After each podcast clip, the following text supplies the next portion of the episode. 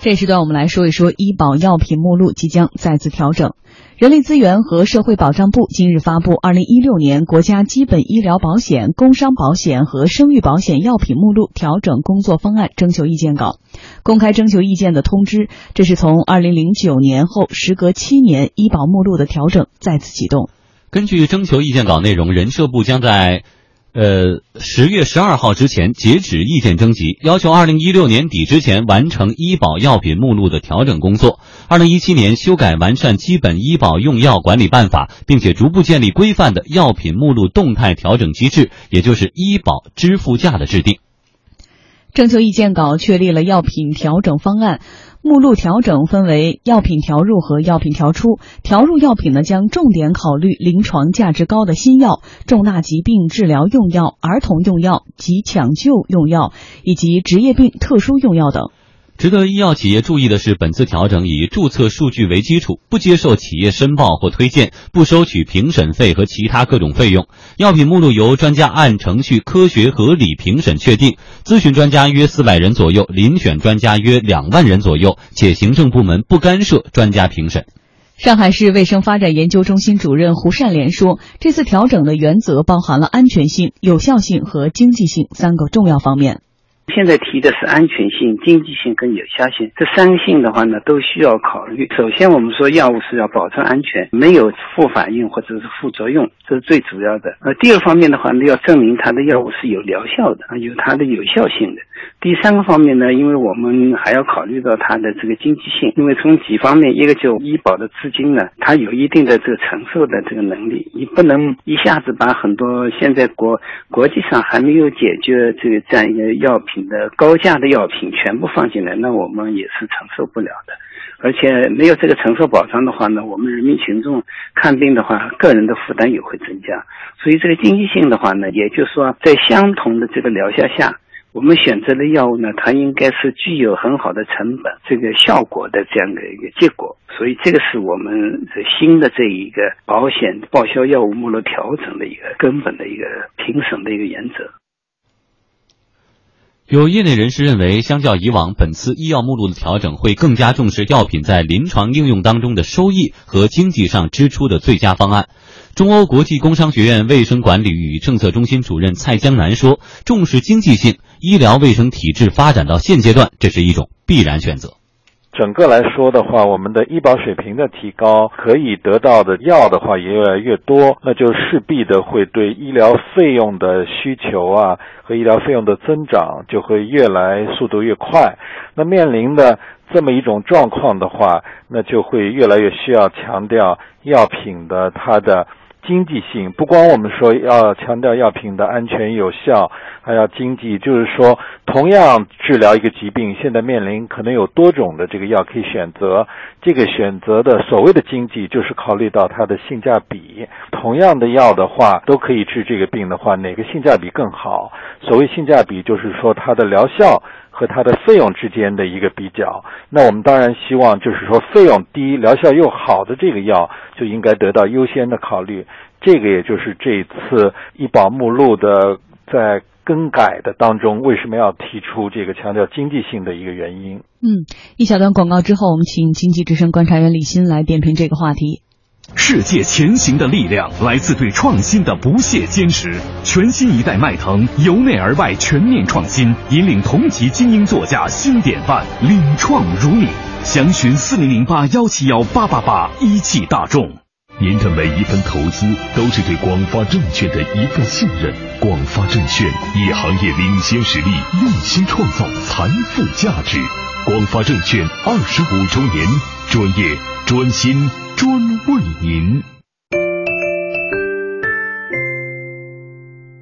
好，欢迎回来，这里是天下公司。我们来说一说这个药品进到医保目录当中。然后我说我自己的习惯，去医院看病，如果不是一个很严重的这个疾病，一个很普通的疾病，大夫拿两种药说这个走不了医保啊，这个自费啊，效果好一点，但是你就自费。这个可以走医保，效果可以慢一点，我毫不犹豫就会选那个。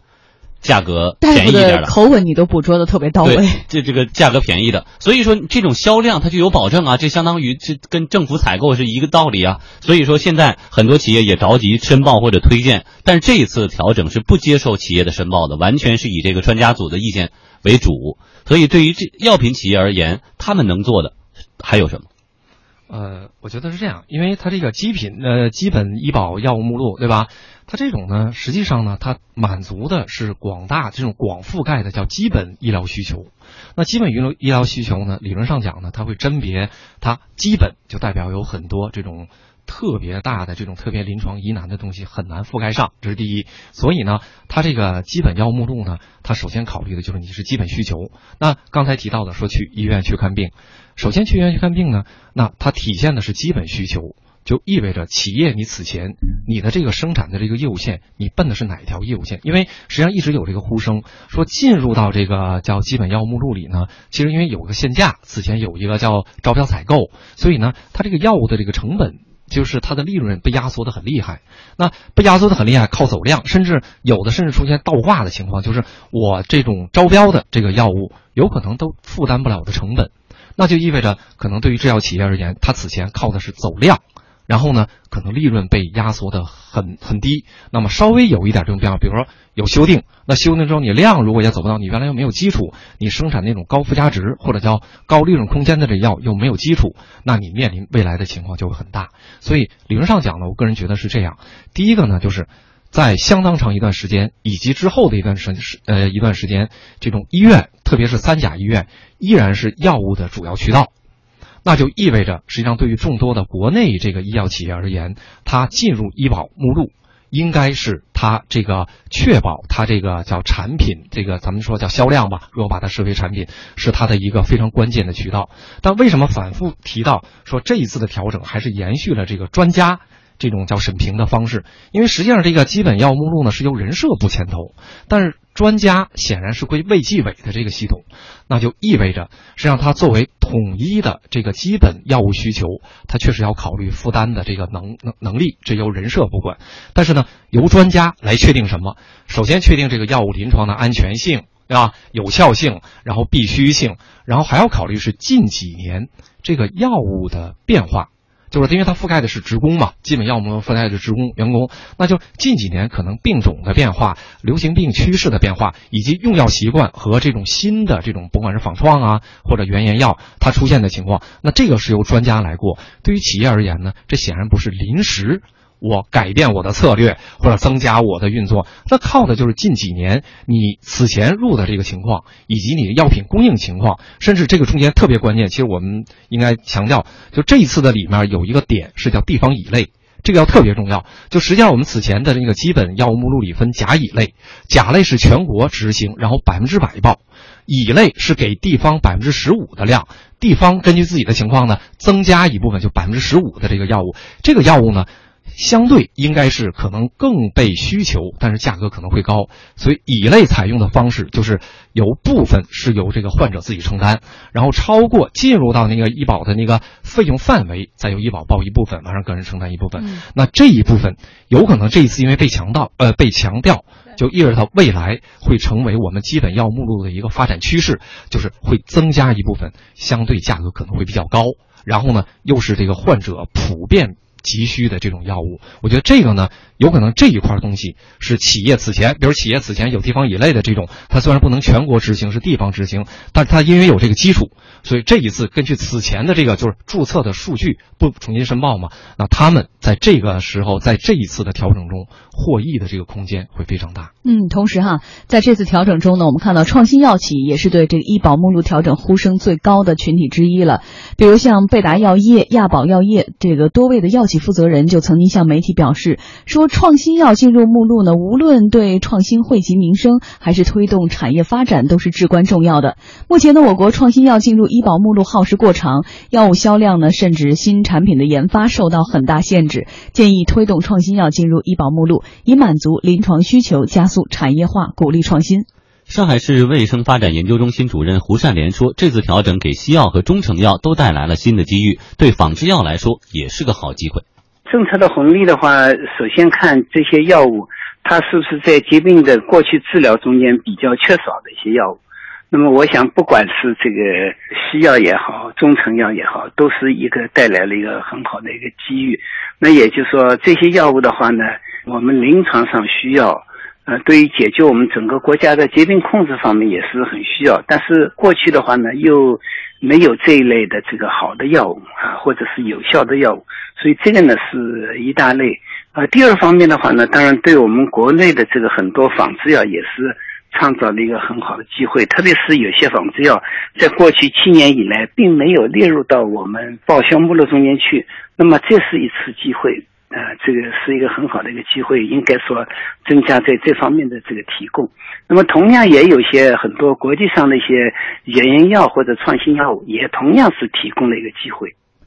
按照中欧国际工商学院卫生管理与政策中心主任蔡江南的看法，性价比高的药品将更有希望在本次调整中入围。这意味着国产仿制药和一部分愿意降价的原研药都有新的机会。